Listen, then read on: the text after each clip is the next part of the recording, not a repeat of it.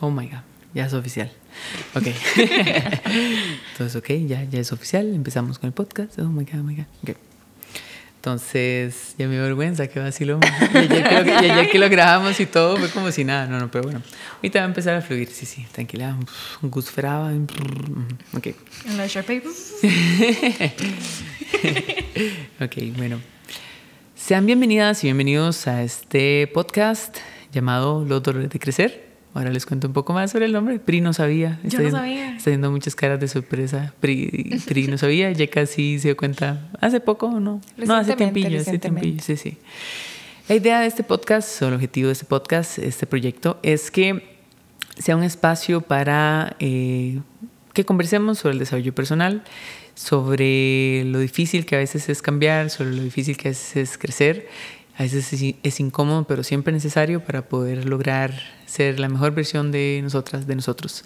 Entonces, por eso fue que decidí ponerle este nombre. Mi nombre es Juanjo Chávez, John Jokes, para gente que me conoce en redes sociales.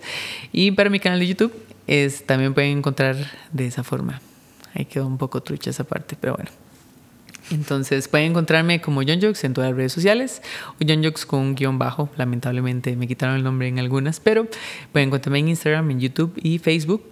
La idea es que de los temas que veamos en eh, los videos, que van a ser una versión reducida, corta, ¿verdad? Porque en YouTube no se puede hacer tan largo porque la gente no lo ve y se gasta todo el saldo y pasan un montón de cosas. Entonces la idea es que con el podcast podamos hablar de esos temas de forma más libre, sin tantas limitaciones en tiempo y que la conversación de par más. Entonces, esa sería la introducción de este proyecto. Hoy me acompaña Pri y me acompaña Yeka. No sé si quisieran presentarse antes de que empecemos, más o menos. ¿Quiénes son ustedes? Lo que quieran contarnos. Las primeras invitadas del primer capítulo. Estoy muy agradecido, ¿verdad?, por que estén acá. Eh, yo soy Pri, mucho gusto. Yo era compañera de, de Juanjo de de la U. Y la carrera de orientación. De la, de la carrera de orientación. Y no sé, estoy muy agradecida que me, que me incluyeran en esto. Sí, gracias más bien por estar acá.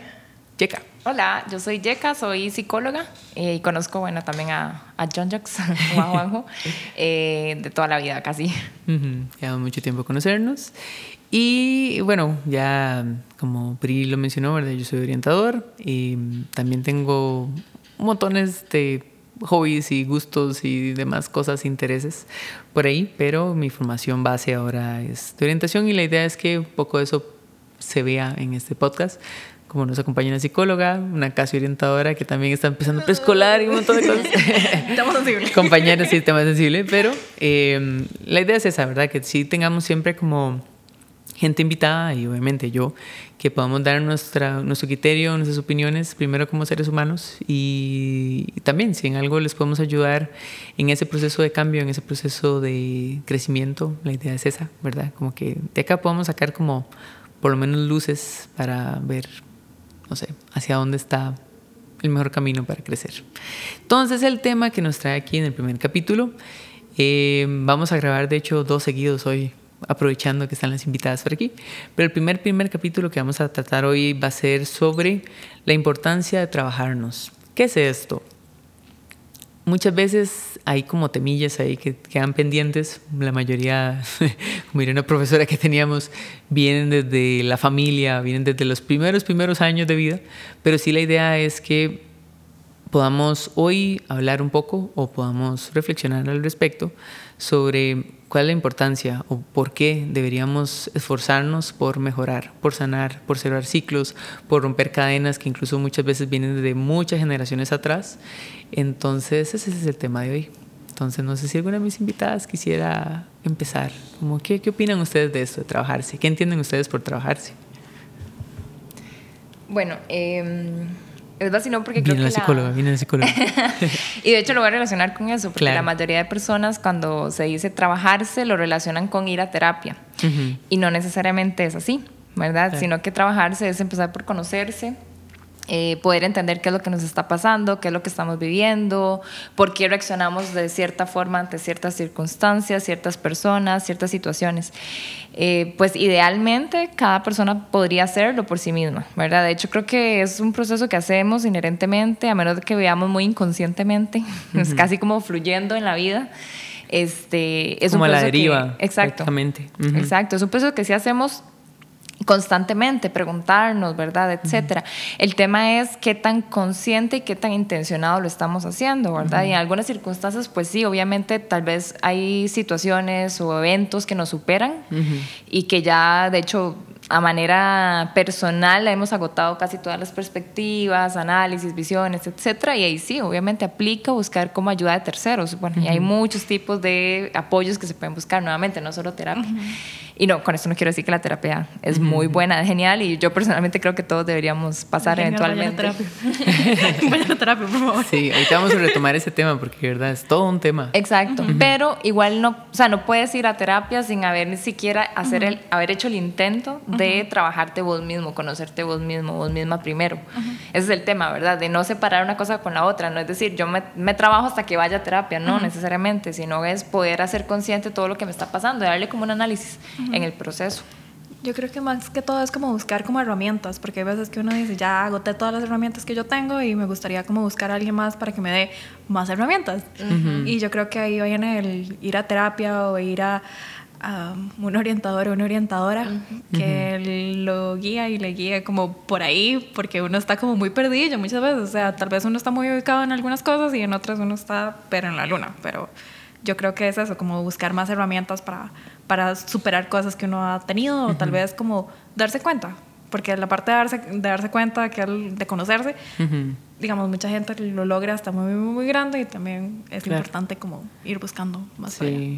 Yo creo que ambas, ¿verdad? Tocan como temas importantes, que es el hecho de, bueno, por parte de Yeka, ¿verdad? El, que el trabajarse no es solo, ¿verdad? el ir a terapia, aunque realmente a veces es un apoyo grandísimo y como lo dijo, ¿verdad? Hay momentos en los cuales también mis, propias, mis propios recursos, mis propias herramientas no son suficientes, no sé cómo lidiar con una situación y creo que eso es mucho, ¿verdad? Lo que tal vez concordamos mucha gente que trabaja en esta clase de profesiones, que es cuál es uno de los grandes apoyos o el valor agregado que da ir a terapia, ¿verdad? Es, a veces simplemente es el hecho de tener una persona, una tercera persona que es capaz de ver mi vida desde afuera sin tener como todo ese apego emocional a las situaciones que están pasando para que me dé una visión más objetiva de las situaciones y decirme, no, es que realmente tal vez esto no lo estás haciendo bien, esto podrías hacerlo mejor, esto, eh, hay algo ahí, ¿verdad? No sé, hay algo como que siento y toda la parte ya más psicoanalítica de la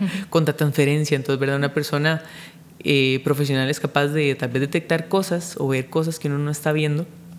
Y porque uno está inmerso en la situación, a veces está inmerso en un montón de, de como lo digo, como de relaciones de poder o un montón de cargas simbólicas y un montón de rollos cosas. personales. Rollos personales, pero incluso, por ejemplo, si es un tema, qué sé yo, familiar, a veces uno está muy metido de forma que es muy difícil hacer un cambio. Entonces, que llegue una persona de afuera y me diga, hey, esto, uy, santísima, ¿verdad? Me está confrontando con algo. A mí me gusta mucho verlo como, si, termina siendo como un espejo, ¿verdad? El proceso de terapia te está confrontando con quién realmente sos, con tu historia de formas que a veces tal vez a uno le cuesta mucho verlas. Entonces, sí, sí, les entiendo a las dos. Y con el tema de, ¿qué es lo que decías, Pri? El último tema que tocaste. auto, o sea, como ah, sí, cierto, el de conocerse. También, ¿verdad? El, el hecho de estar ser un ente activo en ese proceso, ¿verdad? Porque mucha gente llega a terapia con, con esa expectativa, ¿verdad? Esta persona me va a arreglar a mí, o esta persona me va a solucionar todo, y no es tan fácil, no es tan así, ¿no? Realmente hay que hacer el trabajo.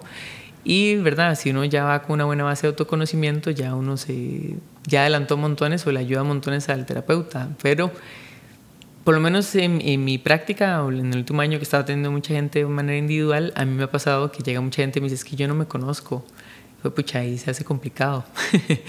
Pero no sé, por ejemplo, llega, no sé qué opinas al respecto. Digamos, ya cuando una persona llega así, digamos, como muy de cero.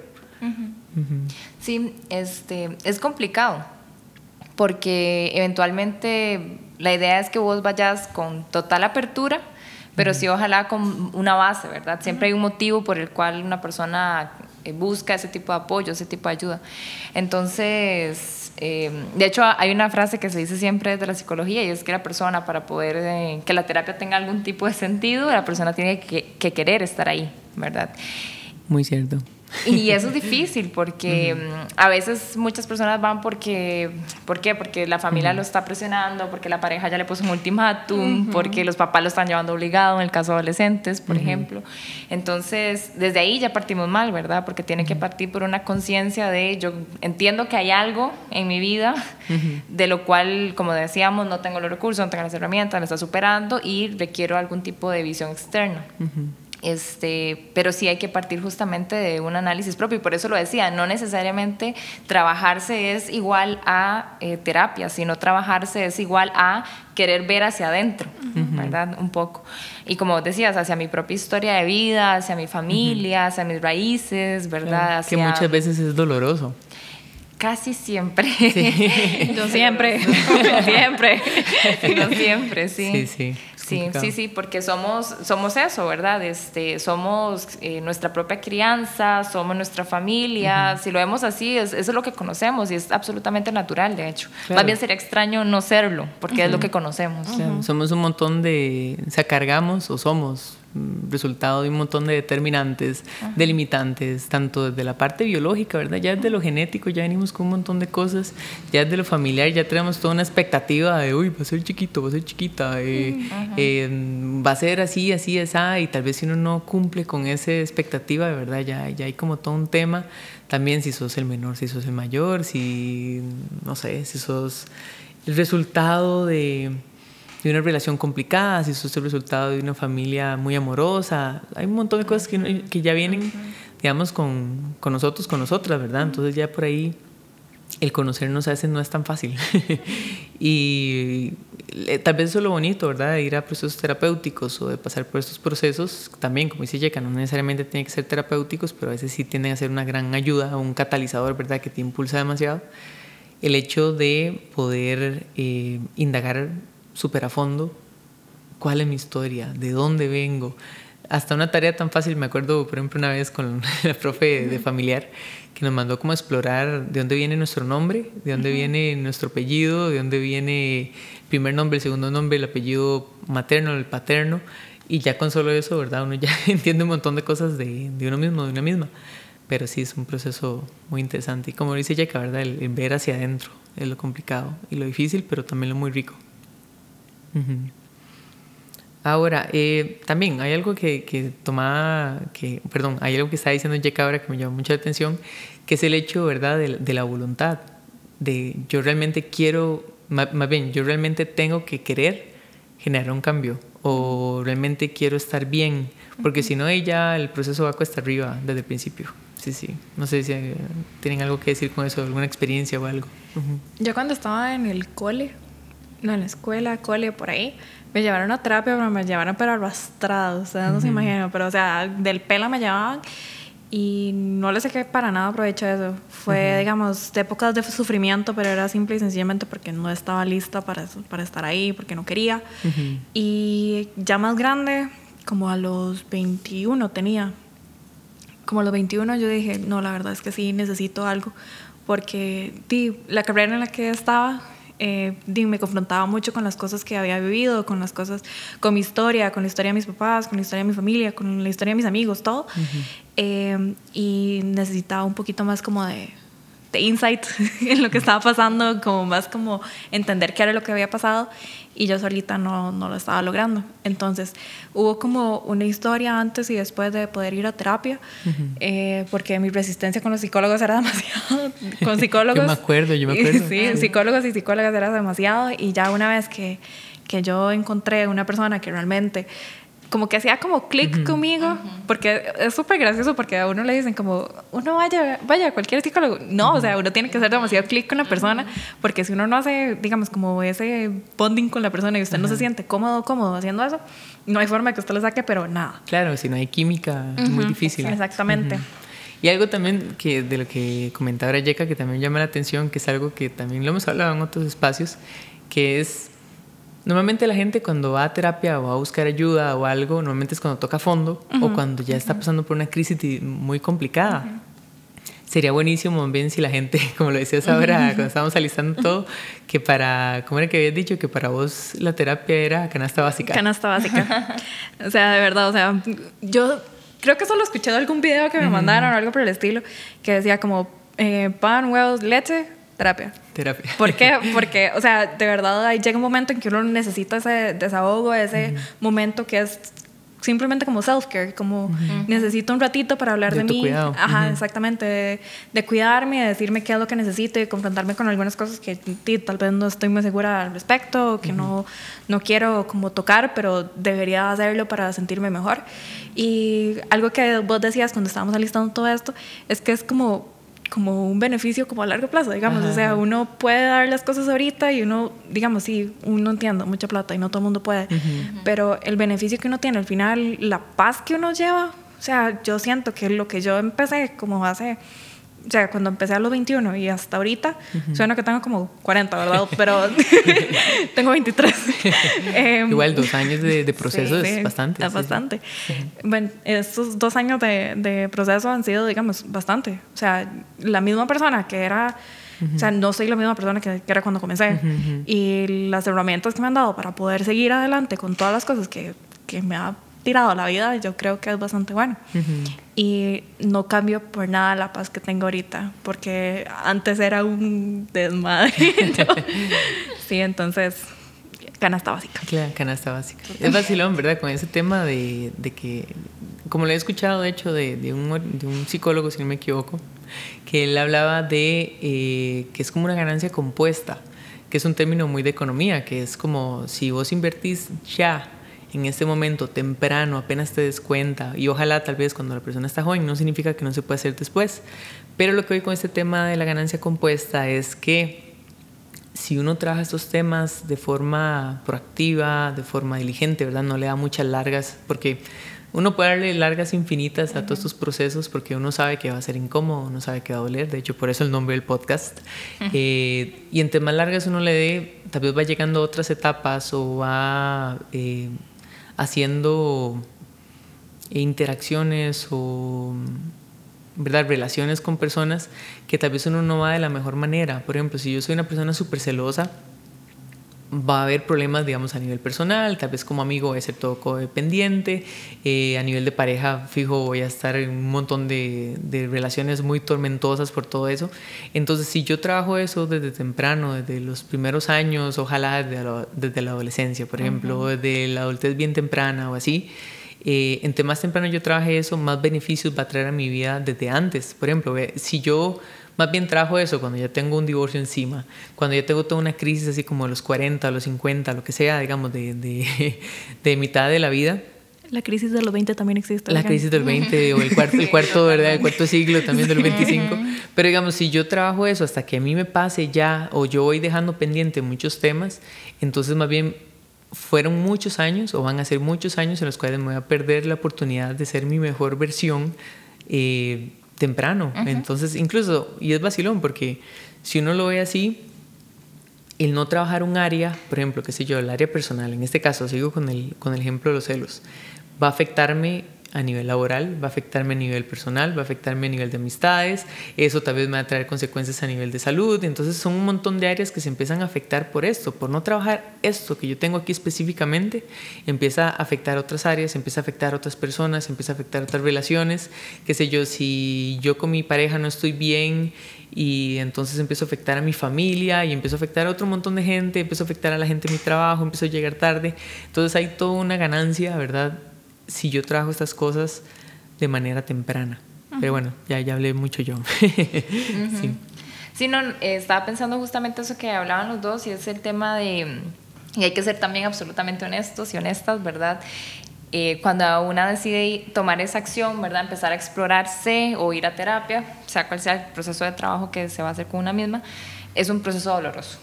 O sea, no, no es como muchas veces la psicología positiva, cuando no sé si lo han visto en Instagram, que se ha hecho súper famosa, ¿verdad? Esto de leo frases motivacionales y yo creo que ir a terapia entonces va a ser, voy a salir feliz, con una sonrisa, viendo el mundo de colores, no necesariamente.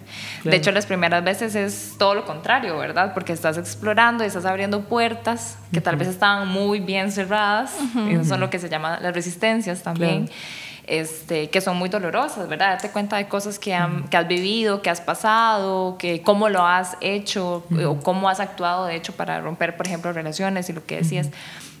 Pero eventualmente buscar, encontrar esa paz, ¿verdad? Que vos lo mencionabas así, ¿verdad? El tema de encontrar la paz pero la paz no se puede encontrar si no buscamos cierto caos o no exploramos el caos en nuestra vida. Entonces creo que eh, redundan una con la otra, ¿verdad? Sí, va a haber caos, sí, va a doler, sí, no va a ser fácil, pero al final lo que queremos es estar mejor con nosotros y nosotras mismas, ¿verdad? A mí no me gusta mucho el término este de la zona de confort, porque a veces es como ah, medio relativo, pero es una cosa que se ha hecho muy famosa últimamente el, el término y creo que para lo que decís queda muy bien, digamos, para ilustrar esto que a veces tal vez estamos muy acostumbrados, muy acostumbradas o estamos, no sé, de verdad que ya tenemos como cierta rutina que tal vez no es una rutina saludable, tal vez no es una rutina que me trae muchos beneficios a mi vida y a mi bienestar y lo que sea, pero ahí estoy cómodo, ahí estoy cómoda, ¿verdad? Porque es lo que conozco. Y entonces ir a terapia o el trabajarse, ya sea por el medio que uno quiera, también, ¿verdad? Es salirse de ahí, es salirse de esa comodidad. Comodidad, esa es la parte que no me gusta mucho, ¿verdad? Comodidad entre comillas, porque es como, a lo que hoy sí es con eso que dice Jessica, ¿verdad? El, salirse de ese, ese status quo en el que uno está, ¿verdad? Como romper con eso para decir, pucha, me voy a incomodar para crecer, me voy a incomodar para mejorar esto que yo lo tengo ahí pendiente, me voy a incomodar para no sé, confrontar a mi madre con este tema, que yo lo tengo pendiente desde hace montones, a mi padre, cerrar con este ciclo. Entonces, verdad, es, es a veces complicado y especialmente cuando uno empieza tiende a ser de lo más difícil.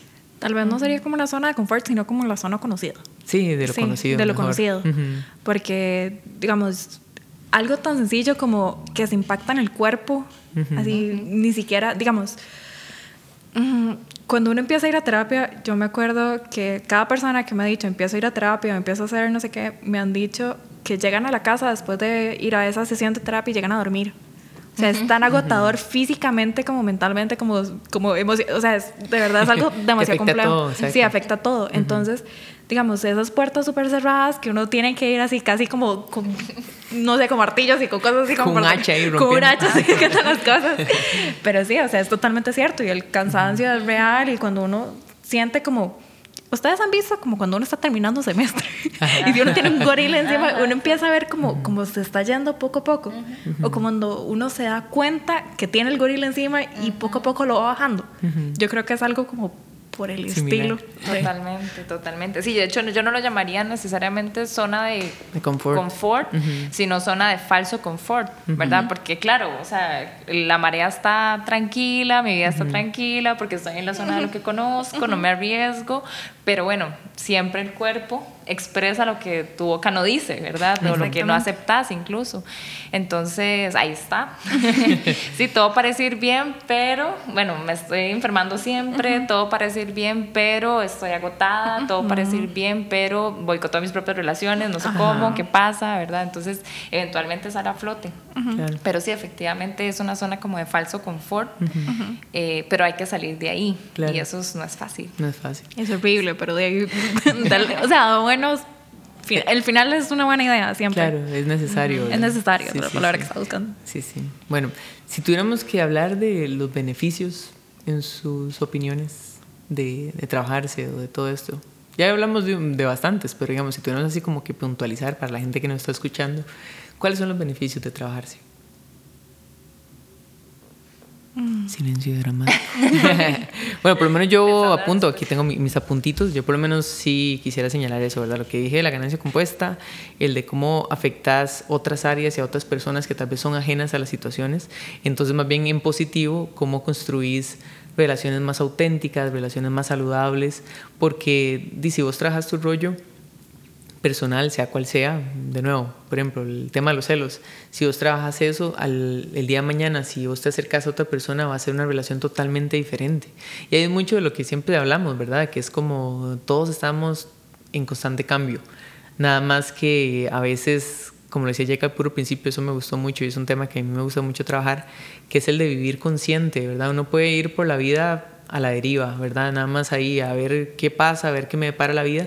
Y sí, la vida nos puede deparar cosas muy chivas, pero también nos puede deparar cosas terribles, que es ahí cuando más bien uno desde terapia, por lo menos en ciertos enfoques se trabaja así, lo que hace es como, ¿verdad? Decirle a la persona, usted va a ser la protagonista de ahora en adelante, usted va a asumir, usted tiene el poder para, para, ahora, para, para, ahora dirigirse hacia esas metas que usted tiene, para esos objetivos que usted tiene, tanto personales, tanto a nivel espiritual, emocional, de, todas las áreas que uno pueda hablar, pero, ¿verdad? Más bien dirigirse de forma intencionada, no que la vida me lleve por todo lado, sino, ok, entre el caos, la incertidumbre, que es la vida en sí, hacia dónde yo me quiero dirigir.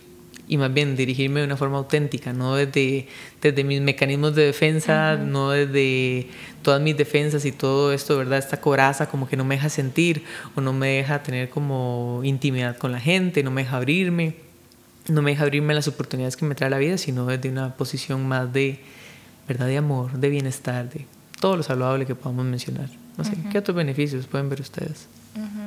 Sí, yo iba por, un poco por la misma línea porque en realidad si vos lo pensás, eh, la persona más importante en tu vida fuera de lo que te diga todas las diferentes filosofías que existen, eh, sos vos mismo o vos misma, porque independientemente de lo que pase, vos siempre te vas a tener a vos mismo, ¿verdad? Sos la persona que vas a conocer y con la que vas a convivir siempre. Entonces, partiendo de ahí, claramente hay que partir de que con la persona con la que voy a convivir debería estar saludable y esa soy yo. Entenderme, conocerme, eh, poder entender mi pasado para entender mi, mi presente, ¿verdad? Y de forma empática también, sin necesariamente eh, pues lastimarme, porque eso también pasa sino también para poder ver a futuro, para poder caminar. Eso está relacionado con todo. De hecho, este tema está relacionado con la vulnerabilidad, está relacionado con la ansiedad, está relacionado con proyectos, ¿verdad? ¿Cómo puedes formar proyectos si vos no estás bien? Tomar decisiones. Tomar decisiones. y eso va también a, a poner límites. Eh, porque muchas veces también pensamos en función de las demás personas. Estoy lastimando a todo el mundo, ok, pero necesito entender qué está pasando en mí para luego entender si sí, tener que poner límites o no, o tengo que abrirme más, etcétera. Es, es, muy diverso y dependerá mucho de mi propia historia. Entonces, sí, un beneficio definitivamente es poder estar en paz con vos misma. Claro, ¿verdad? Y hacer las paces con esa persona que era yo en mi pasado, que no tiene los recursos que yo tengo ahorita. Porque a veces también cuando la gente empieza a terapia es como, ay, es que yo era tan estúpido, yo era tan estúpida, yo cometí tantos errores y juzgan mucho a esa persona del pasado, pero esa persona del pasado estaba en otra posición, no tenía las mismas herramientas y a veces eso a la gente le cuesta un poco entenderlo, a veces también es parte del proceso, ¿verdad? Terapéutico y así. Primero, una cosa que me dijo un amigo, me dijo, no se traten tan mal, porque ustedes no eran la misma persona que son ahorita. Entonces eso de no sea tan estúpido, no sea tan vaya, simplemente uno era una persona diferente y uno está tratando de hacer lo mejor posible con las herramientas que uno tiene. Entonces yo creo que en ese caso, el, bueno, yo soy bastante ansiosa, sí, medicada y todo, soy bastante, bastante ansiosa. Y una de las cosas que más me dejó la terapia es paz. Usted no sabe el sentimiento más delicioso que es poder tener la cabeza en silencio. Algo tan sencillo que lo dan así como, tenga la mente en blanco no es tan sencillo, pero es, digamos, esa paz que uno le da de tenga la, la mente clara, esté tranquilo con lo que está haciendo, esté tranquila y no se trate mal, porque esa constante juzgarse y constantemente pensar, es que se puso raro, ¿será que hice algo? ¿Será que no sé qué? Es, es cansado, entonces uno se cansa, uno tiene la mente corriendo como 10.000 por hora y la paz no se la cambió a nada. Tenía una más, pero se me olvidó.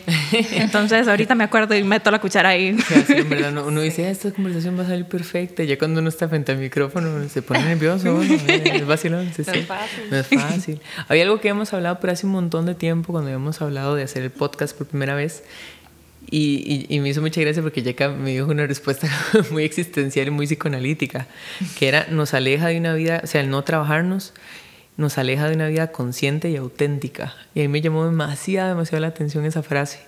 Porque claro, ¿verdad? Es, como esta visión de el no trabajarte y el creer que tus errores, tus defectos, sos vos ¿verdad? Es como asumir esas, esas etiquetas de forma negativa, ¿verdad? Como esa, esa autoimagen que tiene uno o una eh, de quién es. Eh, más bien entonces empieza a hacerse como un mito personal. Yo soy este personaje que me inventé, cuando realmente vos puedes ser mucho más o vos puedes tener la vida que siempre he soñado, pero vos te llegaste a creer estos mensajes que recibiste de pequeño, de pequeña, o esos errores vos los interiorizaste como que eso, eso, eso sos vos, ese error que vos cometiste. Entonces más bien esa parte de una vida auténtica y consciente me llamó mucho la atención porque es como realmente un reto por eh, más bien como lo decía ahora, ¿verdad? Como poder dirigirme a lo que yo realmente soy y no este mito que yo me he creado, esta máscara, ¿verdad? De, este soy yo, entonces yo no puedo hacer esto X, Y, Z, pero resulta que si yo me quito esta máscara es como, mira, si puedo lograrlo, si yo me logro atrever, si logro ser vulnerable, si logro romper con muchas cosas que me han atado al pasado y así. Ese tema me llamó un montón la atención. ¿Vos te acuerdas de, de ese comentario? Así explícitamente no, pero sí estaba pensándolo de, en el sentido de que es súper rico también redescubrirte, ¿verdad? Y súper rico también explorar nuevas, nuevas situaciones, nuevos eventos, nuevas prácticas, etcétera, nuevas, eh, sí, como formas de ser. Nuevos horizontes. Nuevos horizontes. sí, y, y o sea, también pienso qué tanto te puedes estar limitando vos mismo, tu propio potencial, eh, tu propia vida, tus propios sueños, etcétera, por justamente tener miedo a conocerte. Es muy interesante porque a veces una le da más tiempo a conocer a otras personas, a escuchar, no sé, gasto toda mi vida tratando de escuchar la vida y milagros de la gente a mi alrededor, trato de ayudarles con todos sus problemas, etcétera. Soy salvadora. el síndrome de superhéroe, Exactamente. Pero eh, yo, no, yo no me toco a mí misma, ¿verdad? Eso está en una cajita bien guardado. Entonces, eh, todo el potencial que podemos perder ahí, ¿verdad? Y sí, vivir una vida consciente, auténtica, pasa por bueno, conocer tu vulnerabilidad, conocer tu potencialidad también y, salir de esa zona de falso confort y empezar a hacer cosas nuevas, ¿verdad? Que, que da miedo, sí, pero es demasiado rico cuando vos ves que o lo lograste o fue un fracaso total, pero igual lo disfrutaste en el camino, digamos, pero es súper delicioso, digamos, esa sensación de, de, aprender, de mandarte, de conocerte a vos en otro lugar, incluso, que nunca te lo hubieras imaginado. Sí, de hecho acabo de notar para el tercer podcast que vamos a tener, porque ya vamos a grabar el otro que va a ser como de las lecciones del año, eh, sobre una vida consciente. Ese tema a mí me encanta y yo creo que da para mucho, entonces vamos a hablarlo después también. Pri, ¿vas a decir algo? Ah, sí, eh, que digamos lo que estaba diciendo Yaka de paso mi vida escuchando a los demás y Eso es algo tan característico de la gente que está en una carrera de ayuda, pero es tan... O sea, voy para... cuando, uno, cuando uno una es como el amigo consejero, también pasa mucho. Sí sí. sí, sí, O sea, uno, o sea, de verdad, orientador, orientadora, psicólogo, psicólogo, trabajador, ahí está. O sea, inmediatamente es ese...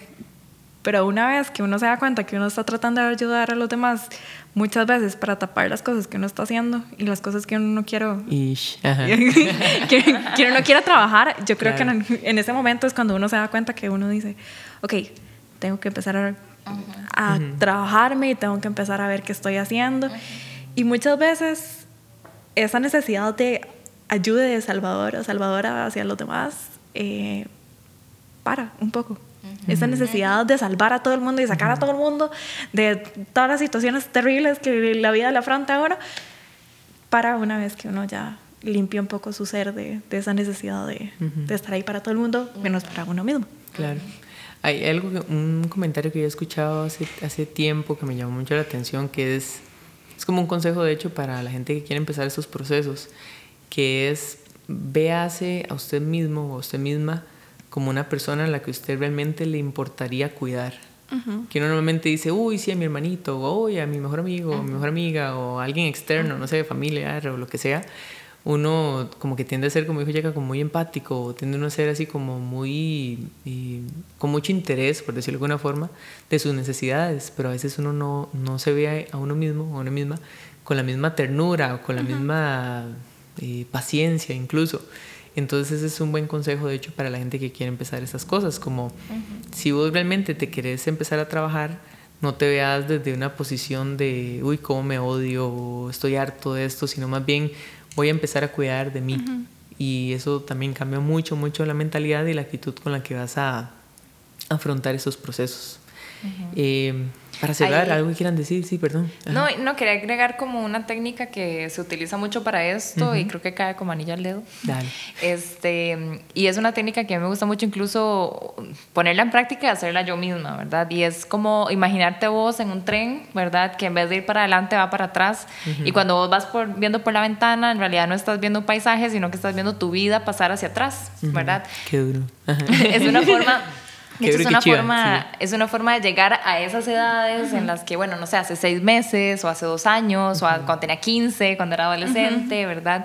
Y poder verme en ese contexto desde afuera, ¿verdad? Entonces, ok, veo a, no sé, a la Yeca de 15 en el contexto en el que estaba, con las relaciones que tenía a su alrededor, junto con también la familia y las situaciones que estaban pasando en ese momento en la familia y poder salirte de ese tren, acercarte a esa yeca, digamos en mi caso, de, de esa edad, ¿verdad? Y poder decirle a esa persona, eh, yo entiendo lo que estás pasando, entiendo en qué, en qué momento estás, en qué circunstancias estás, entiendo por qué tomaste las decisiones que tomaste, ¿verdad? Es como hacer un poco eh, un proceso con una misma, ¿verdad? Y, es como una técnica muy rica porque te ayuda a ir a esos momentos, poder poner en perspectiva esos momentos y hacer esa paz, digamos, y, ese, y perdonar un poco lo que sucedió o lo que no hice también. Eh, y buscar justamente, yo creo que esa es la frase del, de este podcast, o sea, buscar la paz que tanto se busca, ¿verdad? Y ya bueno, bueno, volverte a montar en el tren para llegar al presente y que ese viaje te haya enseñado algo, ¿verdad? Claro, y desde el, desde el, presente hacia dónde te vas a impulsar sabiendo todo esto que sabes nuevo, ¿verdad? Exacto. Que no sea una limitante, sino un impulso. Exacto, no seguir el mismo camino. Que ya, ya reconociste tu pasado, ya sabes de dónde vienen las cosas, ya el paso siguiente es ¿qué vas a hacer al respecto? Y esa es la parte donde a veces la gente se queda un poco pegada. Es como, sí, yo sé que tengo este defecto, sí, yo sé que tengo esta oportunidad de mejora, ¿verdad? Como llama alguna gente, como los coaches, y así que no me agrada mucho, pero bueno. pero, ¿verdad? Como, ok, ya reconociste esta área que tenés por mejorar. ¿Qué vas a hacer al respecto? ¿Cuál va a ser el compromiso que vas a asumir para mejorar eso? Y yo creo que es ahí donde empieza como en marcha ese tren, ok, ya, ya fuiste para atrás, ya viste de dónde viene, ya viste la situación, los, recursos que tenías en ese momento, los recursos que tal vez vas a necesitar para romper con eso, pero ok, ¿qué vas a hacer ahora? ¿Cuál va a ser el siguiente paso? Buscar ayuda, eh, meditar o ir a terapia o no sé, tantas cosas que puedes hacer para trabajarte, pero digo que eso sí, ¿verdad? Como profesionales sí tenemos que recomendarlo, ¿verdad? Si usted realmente necesita la ayuda, búsquela, busque la terapia. Si no, si no puede pagarla, si no puede costearla o no hay, ¿verdad? El recurso para, tiene que haber algún recurso a nivel institucional, a nivel de red de apoyo, alguien que nos pueda ayudar en estos procesos, pero así como lo hablamos desde el principio, muchas veces es, no tengo ya los recursos para, pero yo quiero estar mejor, entonces hagamos un plan para estar mejor. Y a veces es la parte a la que la gente, a la, que la gente más le cuesta, ¿verdad? Pri, algo tal vez también para cerrar. No, no. no, o sea, siempre hay formas. Siempre, siempre hay formas, digamos. Si uno se acerca a las universidades que tienen la carrera de psicología, muchas veces dan como procesos terapéuticos un poco más baratos y más sencillos. Tal vez puede funcionar hay formas de los EVAIS también dan, o sea, no, no estoy diciendo que el EVAIS sea perfecto, pero por lo menos si. A veces el servicio no es el mejor, pero es algo, por lo menos algo para empezar. Algo, para empezar. Y yo creo que lo primero es no buscar la ayuda, sino decir, ok, sí necesito, entonces voy a tomar cada momento que necesite para poder llevar a cabo este proceso. Claro. Y empezar como, por ejemplo, a perdonarse las cosas que no hizo, a aceptarse las cosas que uno tiene y las que uno no puede cambiar, porque ya uno es sí.